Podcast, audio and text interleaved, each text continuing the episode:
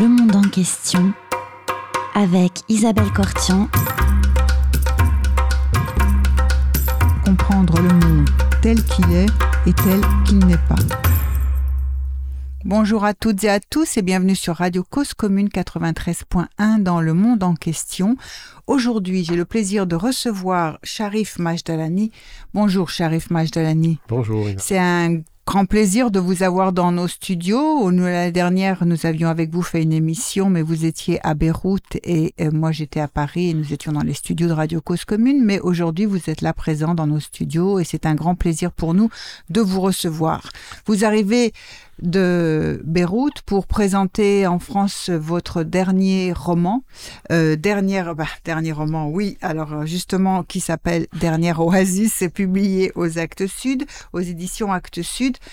J'ai quand même envie de commencer par vous demander euh, des nouvelles de, de votre pays, des nouvelles du Liban, donc des nouvelles de la vie à Beyrouth, euh, de cette crise qui n'en finit pas, puisqu'en euh, il y a un an, euh, vous présentiez à nos auditeurs et à nos auditrices votre livre euh, sur Beyrouth, le journal que vous aviez écrit à propos de la situation à Beyrouth. Et puis, on va en reparler de toute façon.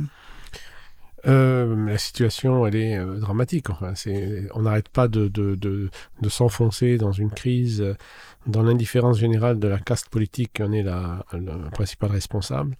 Euh, comme vous le savez, ou enfin en tout cas, tout le monde en a parlé, il n'y a, plus, rien, plus tout, ce qui constitue les, les, les éléments de la vie quotidienne manque, c'est-à-dire euh, l'essence, euh, le Oui. fuel, donc l'électricité euh, et les médicaments. Et, donc, du coup, la vie devient extrêmement difficile. Et par ailleurs, évidemment, il y a toujours le contrôle financier qui fait que les gens n'ont pas accès à leur argent quand il y a encore de l'argent. Quand il y a encore de l'argent. C'est vraiment la situation est absolument dramatique. Et le, le plus dramatique dans tout ça, c'est évidemment bon après l'explosion qu'il y a eu en plus et toutes les toutes les L'explosion du port de l'explosion Beyrouth, du euh, port de Beyrouth et des grosses blessures psychologiques plus autant que Ah. physiques. autant que physique, oui. Euh, le, pire de tout, c'est l'indifférence totale de la caste politique qui euh, continue euh, ses, petites magouilles, ses petites affaires pour se, partager un pouvoir qui n'existe plus, parce qu'il n'y a plus, en fait, il n'y a plus d'État même. L'État est dans un état de déliquescence totale et absolue. Et pourtant, ces gens-là qui, tiennent les rouages, en fait, et qui, parce qu'ils sont là, bloquent toute possibilité de solution, continuent à ignorer complètement la situation et vivent dans le déni.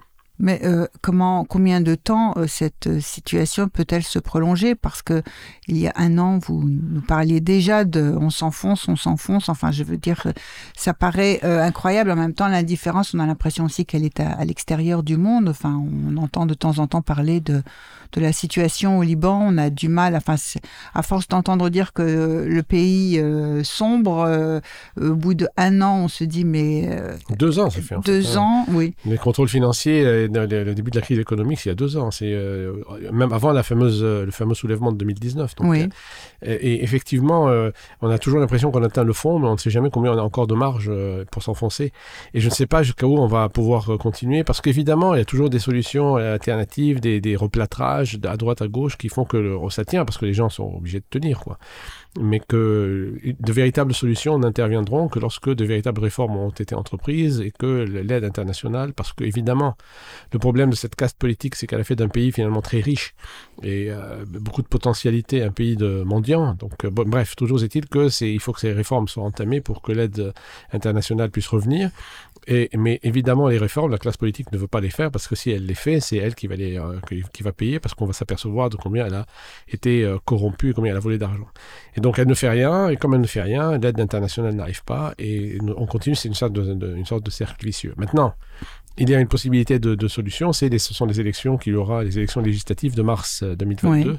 dans lesquelles on espère qu'une véritable opposition euh, euh, euh, extérieure à l'oligarchie politique pourra entrer enfin dans la sphère du, du- du pouvoir euh, et influencer un petit peu le, le- le devenir des choses. un- une nouvelle force, une, une opposition qui représenterait une alternative et qui parviendrait à se construire depuis le. Vous avez parlé de la soulè- de soulèvement et de, de la révolte de, des gens hein, qui sont descendus dans la rue, euh, toutes, j'allais dire, toute classe et toute, surtout toute religion confondue. Euh, mais euh, euh, Elle est en train de se construire, cette... C'est-à-dire que c'est une opposition qui est née du soulèvement et qui se construit. Maintenant, il y a beaucoup de, beaucoup de, de, tensions, il y a aussi là aussi beaucoup de, contradictions.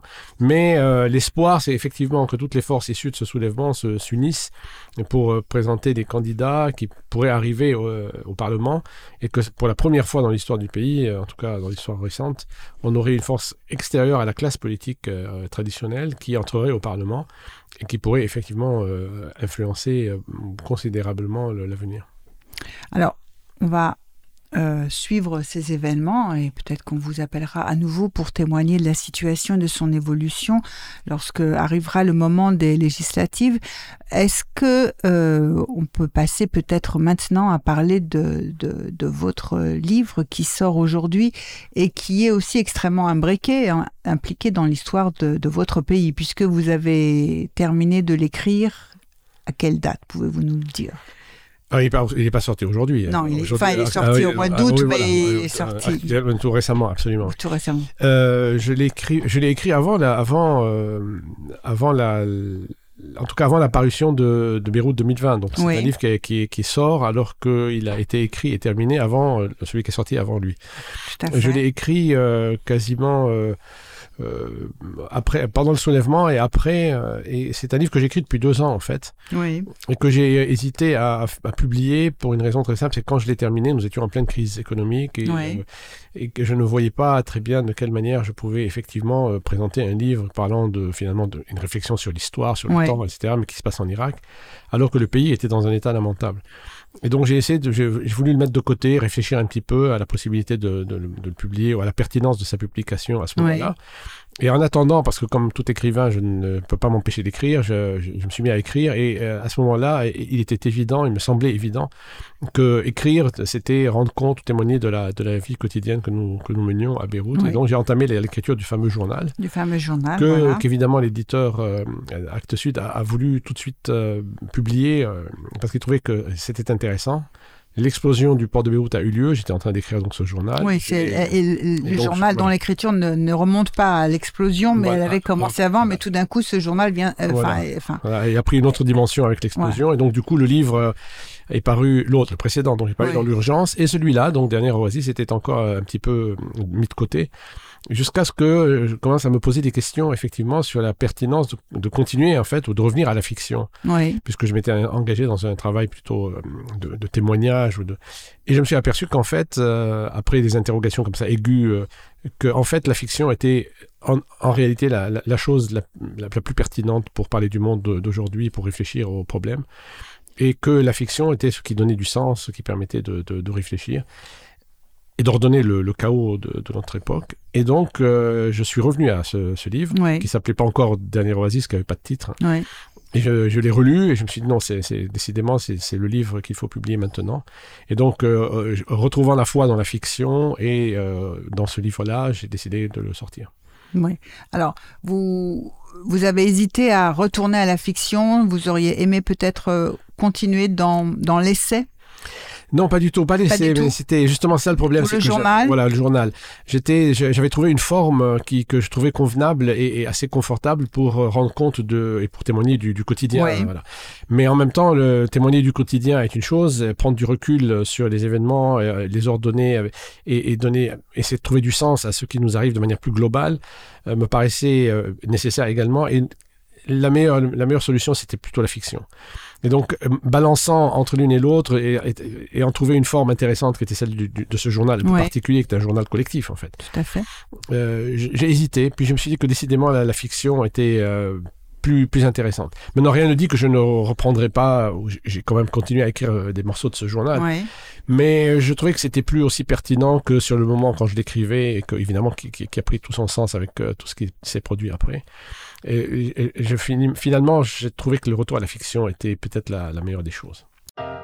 Alors, je vous propose une première pause musicale et puis on va rentrer effectivement dans, dans, la fiction tout à l'heure. Alors, nous allons écouter euh, Telenius Monk, Bright Mississippi.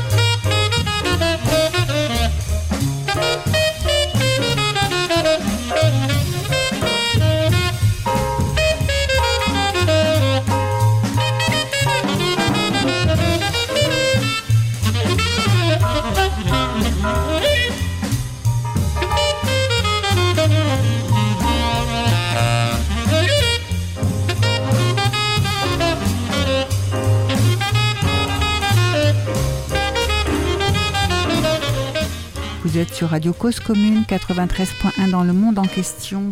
Nous recevons Sharif Majdalani pour son livre Dernière Oasis. Retour à la fiction donc, à l'écriture euh, romanesque. Euh, de quoi parle Dernière Oasis? Alors, j'aime bien d'ailleurs, effectivement, j'ai pas arrêté de, de dire fiction tout à l'heure, mais effectivement, fiction romanesque, bien oui, entendu. bien entendu. Euh, alors, Dernière Oasis, c'est l'histoire d'un personnage, d'un narrateur qui, euh, qui est un, expert en, en, archéologie antique, et orientale, qui est appelé à venir expertiser des œuvres euh, dans le nord de l'Irak, dans la région de Mossoul. Oui où il va aller effectivement et s'apercevoir, comme il se doutait d'ailleurs, que c'est un trésor extraordinairement riche en fait, en la possession d'un étrange personnage, d'un ancien militaire de l'armée irakienne, ou un, actuel militaire de l'armée irakienne. Oui. Euh, ce trésor-là euh, va lui poser des, va l'interroger, enfin, il va s'interroger sur ce trésor, sur ses, origines, mais aussi sur la, personnalité, la provenance, et surtout sur la personnalité de celui qui le détient, dont on est pratiquement sûr, mais sans l'être absolument, qu'il est qu'il l'a pillé quelque part. Et donc, à partir de là, il y a toutes ces sortes de formes d'interrogation sur l'art, sur le dévoilement de, l'œuvre et sur son origine. Et aussi, en, précisément concernant cette, euh, ce, trésor-là, sa destination, à quoi il est destiné. Et c'est là que, évidemment, euh, se commence à se construire toute une série d'hypothèses, tous plus ou moins romanesques. Et tout ceci dans un lieu qui est évidemment essentiel, puisque c'est le plus important, c'est cette oasis le mot oasis n'est peut-être pas absolument euh, celui que l'on peut, euh, celui que l'on a l'habitude d'entendre, parce que dans le mot oasis, il y a toujours cette, euh, ce côté rêverie un peu romantique, avec des, des, un désert de dunes, des palmiers, tout ça. C'est pas vraiment une oasis, c'est une, ce sont des plantations du, du nord de l'Irak, des plantations un peu fatiguées même, qui sont les résidus d'anciennes plus, en, plus importantes plantations sur le bord du fleuve du Tigre, entourées de déserts. Et là aussi, le désert n'a pas cette caractéristique romantique romanesque, c'est plus des terres euh, anciennement cultivées et qui sont complètement arides. Et sur cet endroit-là, le narrateur va trouver une espèce de paix complète avec euh, les montagnes du Kurdistan autour de lui, donc une sorte d'immobilité complète, une sorte de hors-temps et de hors-géographie, qui euh, réveille en lui évidemment les, nostalgies et les souvenirs, non nostalgie, pas de souvenirs, mais de quelque chose effectivement qui est en dehors du temps. Oui. Et il est dans une sorte d'attente. Hein. C'est le fait qu'il soit contraint d'attendre, euh, perdu, éloigné de tout, pas complètement de la technologie parce qu'il arrive à correspondre avec d'autres personnes de son dans sa branche, hein, qui avec qui il peut échanger professionnellement, on va dire. Mais il est, euh, il doit attendre. Il est contraint d'attendre. Il ne le choisit pas. Euh, et ça fait qu'il commence à réfléchir beaucoup et c'est quand même quelqu'un qui qui, qui, qui, qui, a des analyses sur l'histoire, qui a des, des, points de vue oh. et, et, comme s'il prenait le temps tout d'un coup de les exposer. Enfin, il y a un moment dans le livre, je dis, il y a une tentation de laisser un peu et de la parce qu'il y a beaucoup de, enfin en tout cas, on sent un personnage qui arrive dans, chez le narrateur, qui se place euh, qui se pose beaucoup de questions et qui cherche et qui cherche des interlocuteurs avec qui échanger sur ces questions-là. Oui, bien sûr, il en trouve quelques-uns, notamment ce supérieur du couvent syriaque à côté de la plantation. Effectivement, alors l'attente, c'est une attente qui, qui, qui, est conforme finalement à la, suspension du, temps dans cet endroit-là. Tout à fait.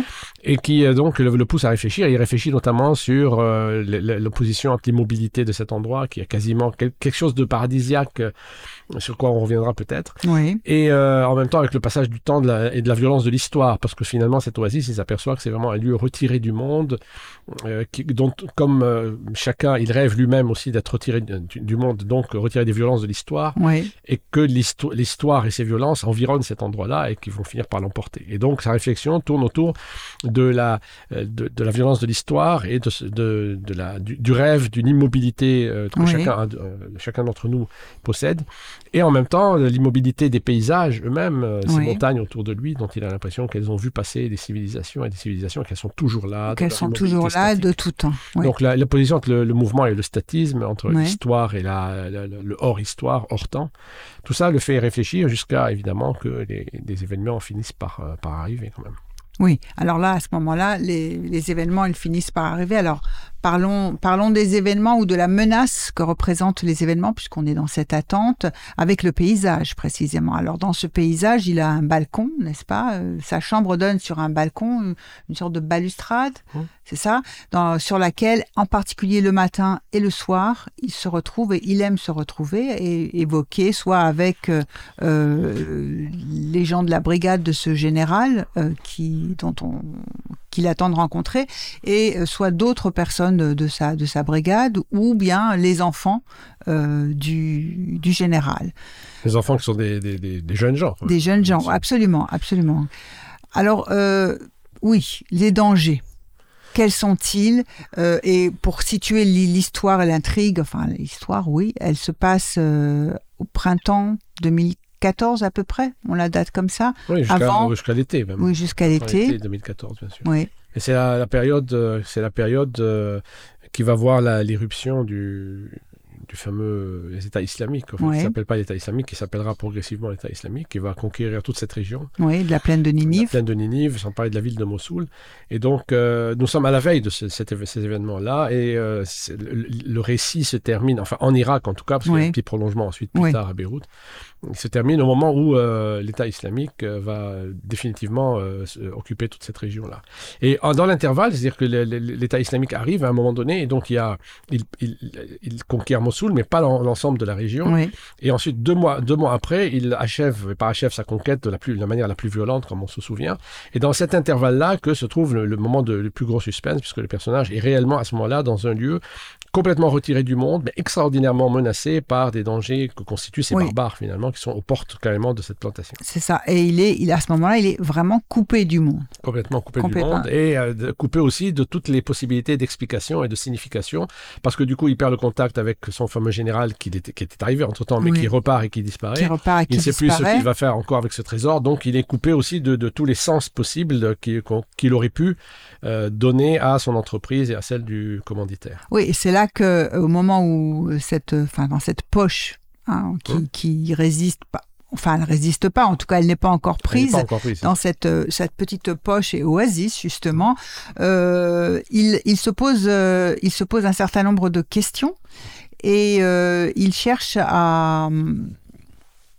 Enfin, tout. Il y a une sorte de confusion qui se place sur le. Finalement, enfin, on, re- on replonge dans un monde d'intrigue. Sûr. Dans un, enfin, l'histoire se précipite, mais en même temps, il perd effectivement toute possibilité, toute intelligibilité du réel parce que celui qu'il croyait être celui qu'il croit, enfin, Oui, telle sûr. personne devient autre chose. Alors, qu'est-ce que, qu'est-ce que ça veut dire sur le sens que vous donnez à l'histoire? Alors, il y a deux choses. Il y a évidemment, euh, d'abord, les réflexions que lui-même mène sur euh, l'histoire, l'histoire Oui. avec un grand évidemment, et qui, sont, qui tournent autour de- des discussions qu'il a avec les gens, euh, avec les gens autour de lui, autour de lui. notamment, oui. Et notamment, bon, il y a les, les soldats, il y a la fille de ce général et il y a le supérieur du couvent. Donc, toute une série d'interlocuteurs pour qui l'histoire a plusieurs, plusieurs significations. Pour les, pour, les, pour les uns, elle est cyclique, donc les événements se reproduisent. Se reproduit, se sans fin, répète, se et c'est répètent parce que- du même. C'est le retour du même parce que les- la région elle-même est toujours dominée par les mêmes forces antagonistes Oui. qui, euh, de- qui changent de nom mais qui continuent à avoir les mêmes visées politiques Oui. et économiques. Et il y a ceux qui est- estiment que l'histoire... Avec une certaine fatalité aussi dans la vision qui s'accompagne d'une vision fait, du monde euh, empreinte de fatalité, oui.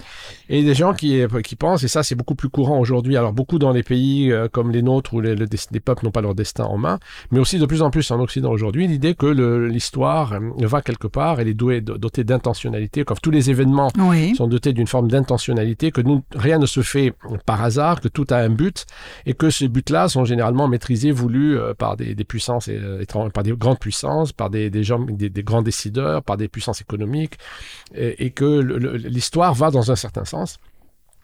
Et évidemment, le, le point le- très aigu de, cette, de ce raisonnement qu'ont souvent les gens un peu modestes dans les régions comme les nôtres, c'est le fait que ce sont des grandes puissances comme les États-Unis, la Russie, la Chine, qui... euh, L'Angleterre, ou l'Angleterre, voilà, la guerre à l'Angleterre et à la France ont des, des buts précis et qu'elles mettent en, en- en- en- des plans, elles planifient l'histoire, elles planifient les événements et que tout va dans ce sens-là.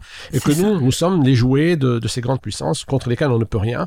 Évidemment, c'est une réflexion, une façon de penser le monde qui est euh, issue du fait que l'homme n'aime pas, n'aime pas être livré au chaos, désordre et au non-sens et que à ne pas comprendre. Voilà, ne pas comprendre et que ça, c'est une façon de comprendre. Comme dans le temps, c'était on, on, imputait la le, le, la marche des événements à une puissance divine. Euh, la puissance, Dieu n'intervenant plus à l'évidence dans les affaires du monde, il y a toujours quelque chose qui, qui ressemble à des puissances divines, qui seraient les grandes puissances euh, internationales et qui joueraient. Un grand un, quelqu'un qui orchestre, qui, orchestre, qui donne, qui, et donc qui donne, qui donne sens et cohérence et, et que le monde est maîtrisé finalement et qu'il y a des gens qui savent où on va tous ensemble. Que peut-être il nous échappe à nous, mais que quelqu'un au moins le sait. Voilà, tout à fait, ça donne du sens. Au, moins on sait. Et chacun, d'ailleurs, c'est une chose très classique quand on fait de la politique de salon, de la politique de bistrot, tout le monde a l'impression de savoir où on va puisque les Américains ont décidé, les Russes, ceci, cela.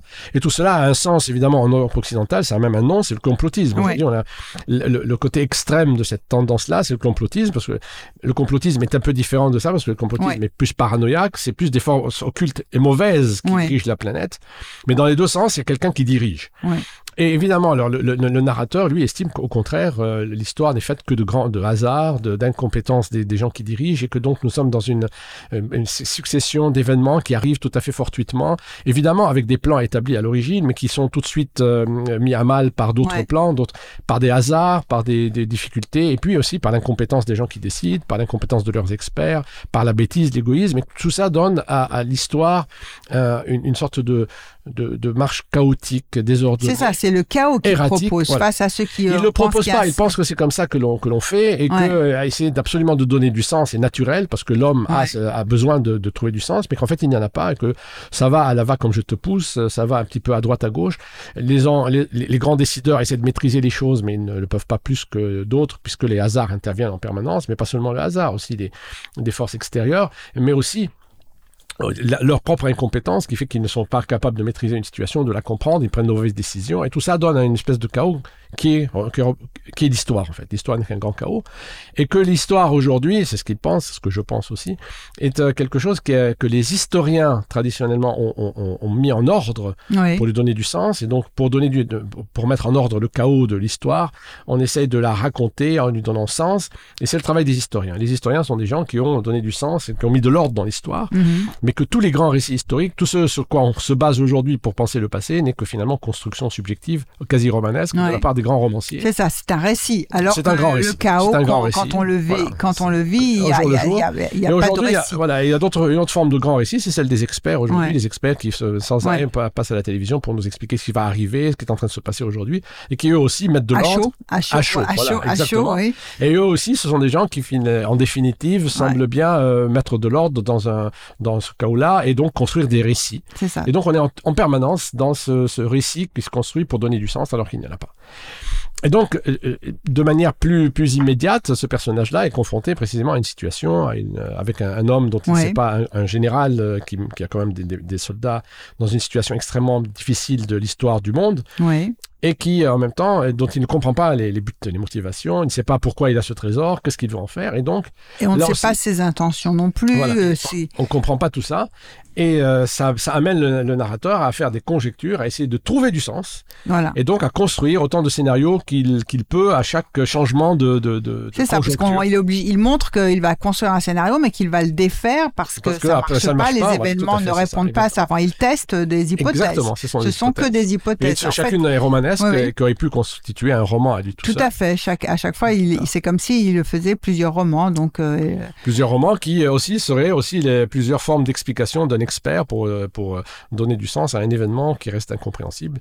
Et il y a d'ailleurs dans ce roman, on va peut-être pas le révéler, mais euh, un événement fondamental qui va faire aller les, choses dans tout à fait une autre direction à un moment donné. Et cet événement, qui est une explosion qui arrive, évidemment, le, narrateur va essayer de lui donner du sens. Et bah oui. Il pense le comprendre et il va s'apercevoir que tout, enfin... tout ce qu'il va penser et systématiquement de, de fois en fois sera complètement remis en question. Et en fait, il ne comprendra pas ou s'il pense pouvoir comprendre, en fait, il va surtout découvrir que euh, s'il y a une explication à cet événement, elle est extrêmement chaotique et fruit du hasard fruit du hasard et rien du tout par rapport à, l'événement. Enfin, c'est par rapport à, bah, l'importance qu'il aurait pu avoir ou qu'il a eu. Avoir ou qu'il a eu, effectivement, ce sont, enfin, effectivement, le fruit d'un hasard, enfin, une petite euh, chose, une petite intervention à gauche à droite qui, en fait, peut déterminer, avoir beaucoup de des conséquences euh, énormes. Voilà, c'est ça. et alors, euh, donc, face à ça, enfin, c- cette façon de, de, se,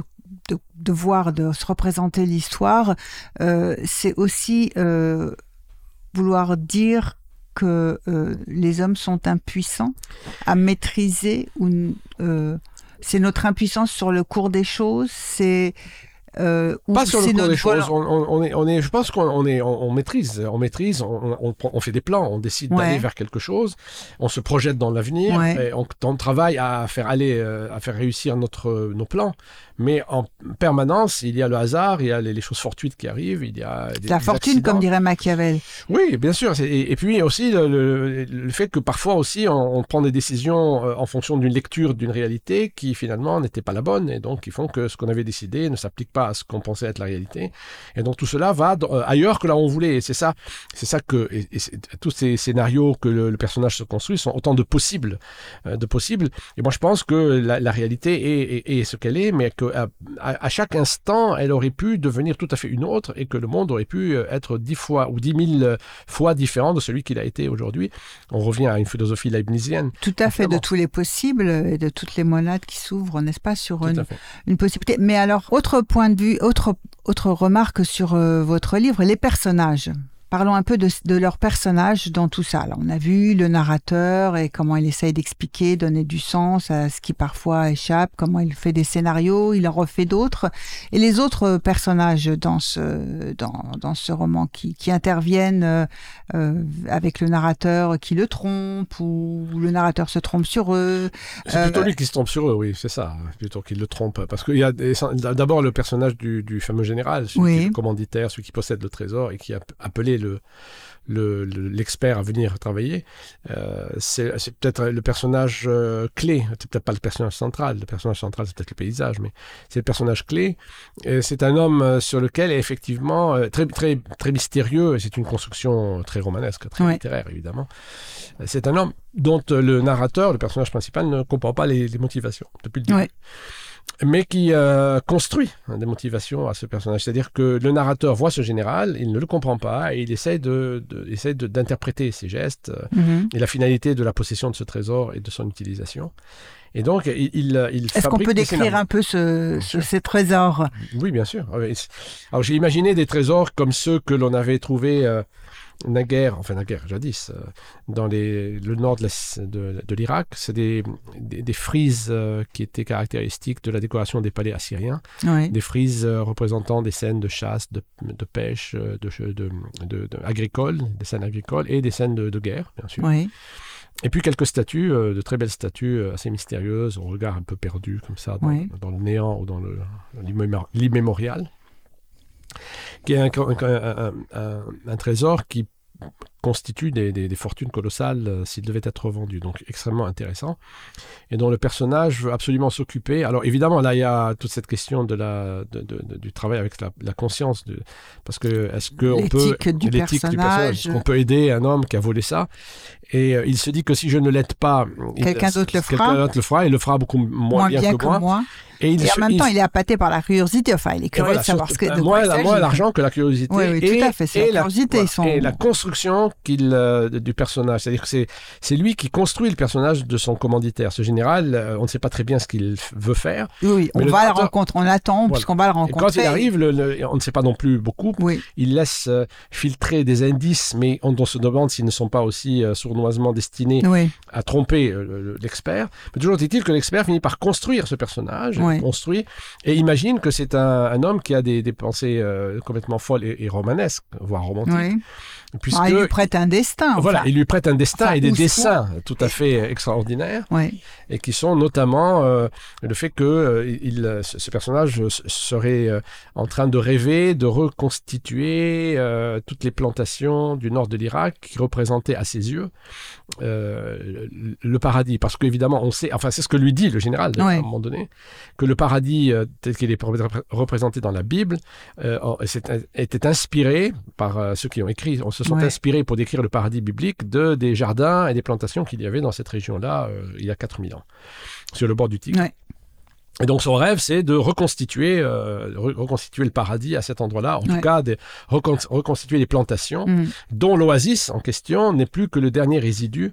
Euh, et pour lui, c'est évidemment comme ça que le monde est en train. C'est une image de ce que sera le monde dans quelques décennies si on continue à le maltraiter, c'est-à-dire d'un paradis extraordinaire, ce n'est plus qu'une oasis minable. Mhm. Et lui, il veut reconstituer ces plantations, donc reconstituer une forme de paradis en fait. Mhm.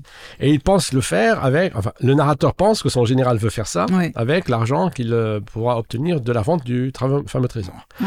Donc tout cela est une construction. euh, Est-ce que c'est vrai ou pas? En tout cas, c'est ce que projette sur le général, le narrateur lui-même, et qui, de ce point de vue-là, se donne une bonne conscience euh, en se disant bon, je vais l'aider à vendre son Ouais. trésor, puisque c'est un grand dessin et un destin fabuleux. Alors, on ne sait pas si c'est effectivement ce que voulait faire le général, parce qu'à un moment donné, tout va changer de, Tout, de- de tout, direction. tout, tout va changer à et puis cause, on- on n'aura jamais de réponse à On cause de pas cet événement. vraiment de Ouais. réponse à cause de cette chose tout à fait fortuite qui fait, fait. aller le, le- le monde, en fait, pas seulement Mm. l'Irak, mais le monde entier dans une autre direction. Tout à fait. Alors, euh, alors il y a, y a- y a donc ce, ce- ce général qu'on attend et qu'on voit à peine et qui permet effectivement de, de, de faire toutes sortes d'élucubrations, on pourrait Oh. dire, sur, sur lui. Et puis, il y a, y a d'autres euh, personnages. Alors, euh, il y a ce personnage du couvent où justement il y a une connexion internet où le, euh, le narrateur se rend pour pouvoir euh, correspondre avec euh, ces, ces réseaux professionnels euh, Ça, spécialistes. c'est le, comme- le- le supérieur du, du couvent, Oui. c'est- davantage l'interlocuteur, celui Oui. qui présente des, des- des- des thèses ou des hypothèses sur l'histoire que va démentir le narrateur. Et qui représente en même temps ces, très rares euh, hommes cultivés revenus, revenus de, de- de- des États-Unis pour s'occuper de, leur communauté du nord Oui. de l'Irak, parce que nous sommes dans une région chrétienne irakienne, Oui. une région chrétienne qui a été effectivement envahie par, euh, par l'État islamique et dont toute la population a été obligée de s'enfuir. Et le, le- la, la quasi fin du roman, c'est euh, c'est aussi ce, ce- ce- Oui. ce- ce moment terrible dans lequel euh, toute la région va être obligée de, de- de se vider de sa population. Oui, Donc c'est aussi le basculement d'une période, région, d'une époque dans une autre. Et donc ce, ce personnage-là du, coup, euh, du supérieur du couvent est un, est un, est un interlocuteur. Il y a il y en a un autre qui est le directeur de la plantation lui-même aussi, qui est un drôle de, de- Un drôle de. qui lui représente, alors à l'inverse, la, population euh, chrétienne irakienne, ro- roturière, Ouais. paysanne, etc., qui a été obligée à un moment donné aussi de déguerpir à cause de l'État islamique. Et puis, bien sûr, il y a la, euh, si on en parle, si on Ouais. en parle, c'est la, la fille du Bah général, oui, qui, est bah bien sûr, voilà, bien sûr. qui, euh, qui, qui surgit sur cette oasis Ouais. et qui a évidemment qui apporte cette petite euh, touche de sensualité parce qu'on a évidemment euh, l'oasis qui est le paysage, Ouais. le paysage et son immobilité. Il y a l'art euh, qui Ouais. dans- le- autant le paysage que l'art euh, offre de la possibilité de contemplation. Mhm. Et puis il y a soudain l'irruption d'une beauté sensuelle qui elle aussi peut permettre une contemplation peut-être plus Ouais. plus nostalgique et plus, plus difficile, puisqu'elle est à caractère un peu érotique. Et ce personnage-là, de la fille du général, est encore plus mystérieuse que celle de son, que son père, puisque elle aussi euh, va avoir des attitudes pas tout à fait compréhensibles, qui vont euh, pousser le narrateur aussi vers, vers des explications euh, toutes plus fausses les unes que les autres. Alors, je vous propose une seconde pause musicale. Nous allons écouter, écouter un extrait de, euh, du Don Juan de Mozart et on se retrouve après pour parler de la fille du général.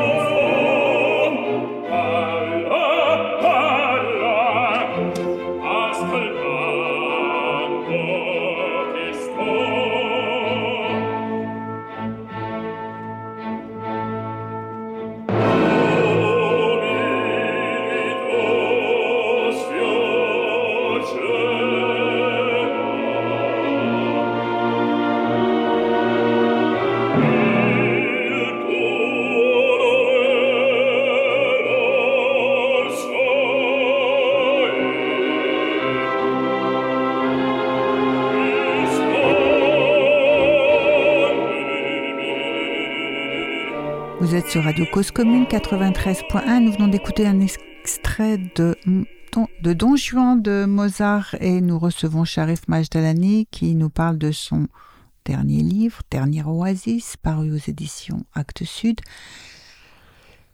Et nous sommes en train d'évoquer le rôle euh, de cette fille et puis la place de, de féminine euh, des femmes dans, dans, dans, ce roman. Ah oui, la place des dans femmes. ce monde euh, où il y a plein de violence, Hein, où on ne sait jamais qui est qui. Finalement, est-ce que ça a une importance de savoir qu'il y a une figure féminine ou Ah, mais c'est fondamental, c'est fondamental. Enfin, c'est un monde effectivement de de- de- d'hommes, c'est un monde de violence. euh, et, et sur cette oasis, c'est une garnison quand même. Ouais. Donc, euh, et puis il y a cette femme. Alors bien sûr, euh, on, pour- on- on- on pourrait penser, mais je pense qu'à la lecture du livre, on, on évite d'être trompé, que c'est la figure euh, féminine comme ça euh, nécessaire pour attendrir un petit peu, attendrir un petit peu l'histoire Ouais. ce qui n'est pas du tout le cas. Et c'est systématiquement euh, la même chose avec les personnages féminins dans mes livres. Et là, je m'en suis aperçu progressivement au fur et à mesure Ah. que je construisais mon travail.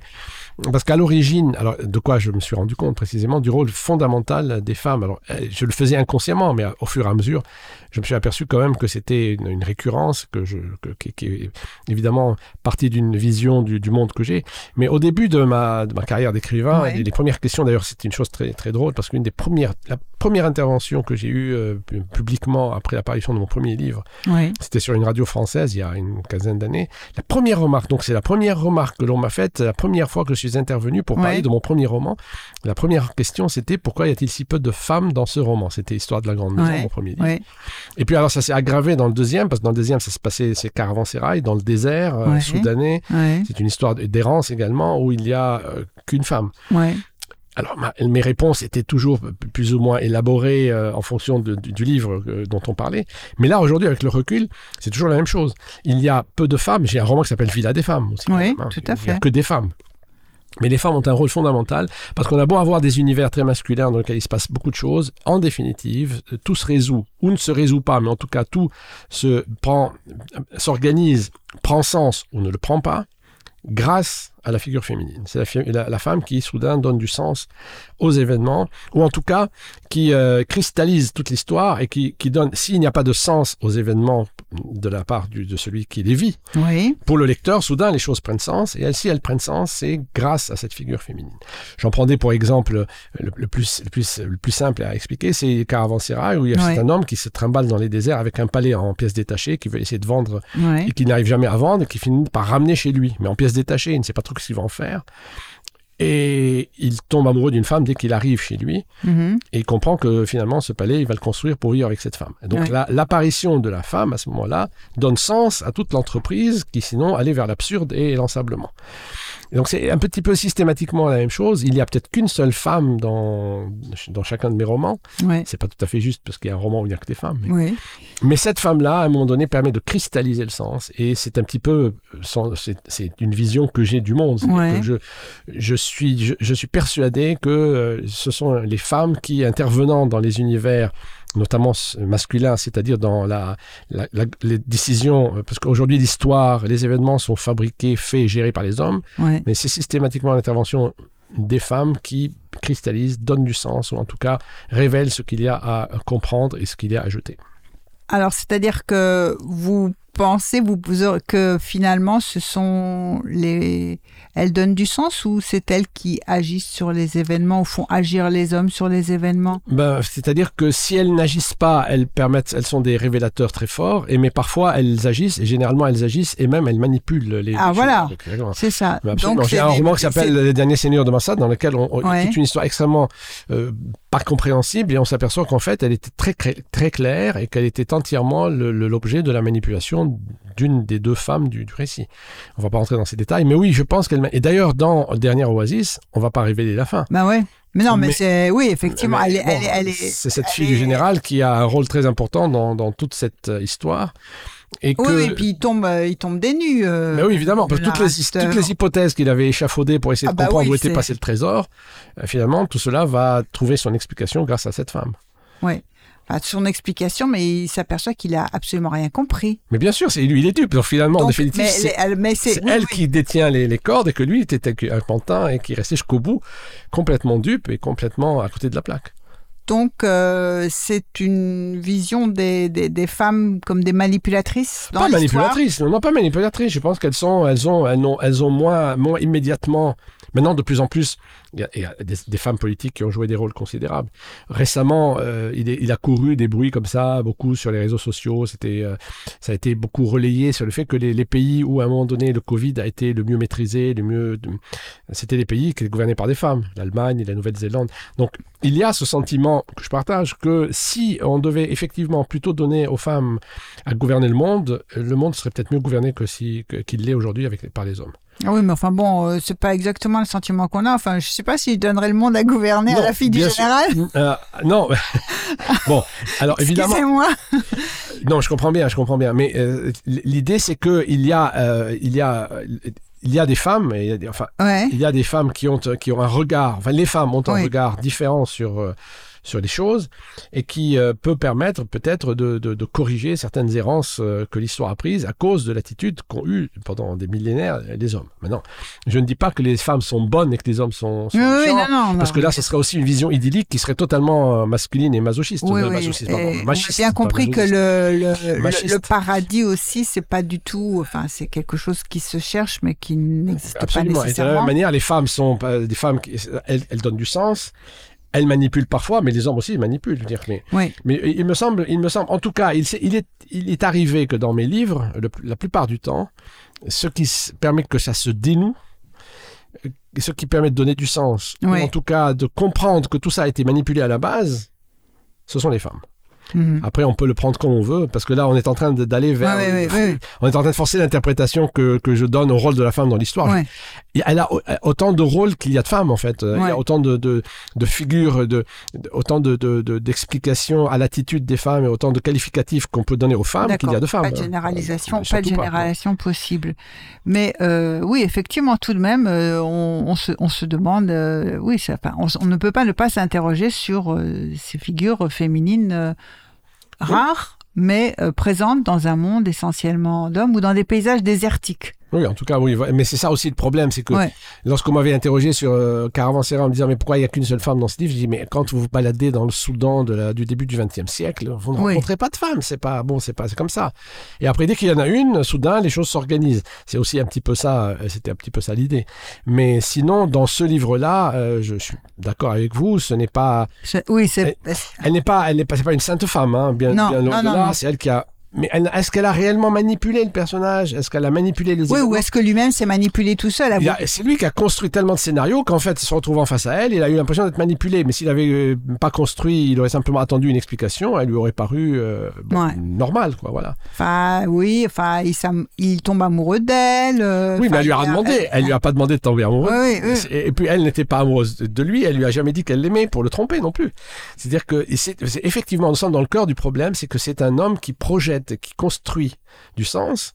Et parfois, évidemment, ce sens qu'il construit est complètement à côté Ouais. de celui qui le. À qui- côté de la l'a- à plaque, côté oui. de la plaque. Et ça va, c'est un petit peu le sujet de- du propos en général. C'est-à-dire que l'histoire telle que les, les historiens la racontent Ouais. et dans laquelle on croit et sur laquelle on bâtit le présent, ce ce sont que des constructions. Les historiens construisent le passé, les experts nous construisent le présent et l'avenir. Ce, ce personnage a construit euh, des personnages de son, ce personnage de l'expert Ouais. a construit le- la figure du général selon ses propres fantasmes et il a construit cette femme euh, en, fonction de ses propres fantasmes amoureux.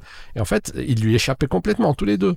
Mais parce qu'eux ne lui ont rien, ils lui ont- ils lui ont- on peut imaginer qu'ils lui ont suggéré par moments des possibilités de, de, de, Des pistes. ils lui ont voilà, des pistes pour les construire eux-mêmes. Oui, enfin, lui, il a trouver des indices, oui, peut-être aussi. était- voilà, Mais alors, ça veut dire là, euh, concrètement que le réel, on ne l'appréhende jamais? Bah, écoutez, on l'appréhende peut-être. Je, ne suis pas sûr qu'on l'appréhende, mais en, re- en revanche, on est, en permanence dans, des entreprises de construction, de, signification pour pouvoir vivre dans un monde qui, sans doute, euh, je pense fondamentalement, nous échappe. Oui. Et euh, quand on essaye de construire, par exemple, euh, un, pays ou une alternative dans, un pays, alors on doit sortir de la fiction, on doit se souvenir de la fiction. Quel est le J'essaye de revenir à la première partie de notre entretien. Euh, si tout nous échappe, ça aide à comprendre. Ça, ça- entre guillemets, c'est presque une consolation face à notre impuissance sur les événements Euh, certainement, mais, mais, euh, mais en même temps, euh, On fait, on, on- Si on on travaille, on travaille, à, on travaille à maîtriser notre destin, à, à- à occuper le, le- à, Mais à quoi bon? à construire. Bah, À quoi bon, façon, à quoi bon, bien sûr, à quoi bon, de toute façon, à quoi bon, bien sûr, certainement. Mais on est là, on est obligé de, de vivre. Si on veut vivre, bah, Ouais. il, va, il, il faut, il faut, il s'agit de vivre, comme disait Valérie. Donc on vit, on construit, on construit, on bâtit nos vies, Ouais. on, se, on se projette dans l'avenir, on a des projets, on a des plans. Mais après, systématiquement, ils sont perturbés, ça c'est clair. Mais on les construit en fonction d'une réalité qui est celle que nous avons sous les yeux Ouais. et qui n'est pas nécessairement celle, euh, celle que nous, nous construisons pour, euh, euh, pour circuler dedans. Mais après, bon, on circule dans le monde qu'on a construit. Et ça, parfois, ça, ça donne des, des choses très bizarres. On, on, on, on erre, on se trompe, Ouais. sans doute parce que tout ce que nous avions évalué comme étant la réalité, ben, c'était pas ça que ça nous avait échappé. Tout à fait. Mais ça, c'est- très possible au niveau, enfin, compréhensible au niveau d'un individu. Hum. Et si on essaye de penser au niveau d'un collectif, d'un Mais d'une société, euh, Mais les- je pense que les sociétés sont menées par des, par des hommes des- Ouais. à, qui, à qui la société, la collectivité délègue finalement le rôle de, de prendre des décisions. ouais, Et ces décisions sont en permanence prises de la même manière que à coup d'une évaluation de la situation, d'une lecture du réel qui est souvent plus ou moins bonne, mais pas toujours très bonne. Et les, les, les plus, les, les- les exemples les plus évidents sont, bon, je ne vais, pas parler de ce qui s'est passé en- avec les États- les États-Unis en Irak ou en Afghanistan, que c'était que des erreurs en permanence. Oui. Bon, mais on peut prendre aussi la, la crise. On- là, on arrive à se dire qu'il y avait une mauvaise lecture des événements. Bien sûr, mais mais- On arrive donc à dire qu'il y avait peut-être une bonne lecture des événements. Il aurait pu y avoir une bonne lecture. Je ne sais pas s'il y a une bonne pas. lecture, mais il y a de moins mauvaises lectures, en tout cas, certainement. De moins mauvaise. Mais euh, la, la crise, éco- la crise économique de 2009 est sans doute euh, due aussi à de très mauvaises décisions prises par des hommes qui étaient au pouvoir à ce moment-là aux États-Unis, qui ont entraîné de- un enchaînement de, choses qui ont abouti à la, la ruine. crise bancaire euh, ou oui, crise, ouais, monétaire. euh, les oui, subprimes, 2008, etc. C'était des choses qui, parce que des- de mauvaises décisions ont été prises au mauvais moment et qui ont entraîné évidemment une chaîne d'événements qui a abouti à l'appauvrissement d'une partie de la population américaine. Tout cela aurait pu être évité. Alors, qu'est-ce que serait une bonne décision? Écoutez, une bonne, il y a parmi les innombrables décisions que l'on prend des mauvaises, euh, d'autres qui sont neutres, qui sont bon Ouais. plus ou moins celles qu'il aurait fallu prendre. sans- Et il y a d'excellentes décisions. Je pense que il y a des, je ne sais pas moi, je pense la, la, la, la décision des Français et des Allemands de se réconcilier une fois pour toutes pour que des guerres n'aient plus lieu en Europe, donc ce qu'on appelle la réconciliation franco-allemande, Mhm. c'est une décision absolument extraordinaire. Le, le plan Marshall qui a décidé, qui a permis à l'Allemagne de se redresser, Ouais. c'est une, projection vers l'avenir. Mais oui, ce sont des projections vers l'avenir qui ont euh, visé juste. Donc il y a des possibilités de- de- d'intuition juste, de lecture très pertinente de la réalité. Ce qu'on appellerait en géopolitique une vision stratégique. Mais oui, bien sûr, mais il y en a beaucoup qui sont très mauvaises. Qui sont Et ce qui est terrible, c'est que les, vis- les, les, les décisions mauvaises ont des impacts beaucoup plus considérablement désastreux sur l'humanité que, que les bonnes décisions. Encore que je suis pas sûr, parce que on ne sait pas ce qu'on a pu éviter si le plan Marshall ou la réconciliation franco-allemande, la construction de l'Europe n'avait pas eu lieu. Donc effectivement, ce que je dis est peut-être faux. Les bonnes décisions ont des conséquences formidables, mais le problème, c'est On qu'on a- ne les juge pas euh, comme ça. Ouais, Alors parce qu'on les- a tendance à l'oublier en Euh, tout cas. Voilà. Exactement. Et c'est toujours le, ce qui est positif, on l'oublie parce qu'il nous Voilà. endort, alors que le négatif a de tels impacts qu'on s'en souvient et du coup on a l'impression qu'il a euh, une plus, plus forte présence dans nos vies et dans l'histoire. Eh bien, je vous remercie, Sharif Majdalani, pour euh, votre intervention. Notre émission touche à sa fin. Je remercie Stéphane en régie et nous nous quittons sur euh, Winton Marsalis. À très bientôt pour une prochaine émission.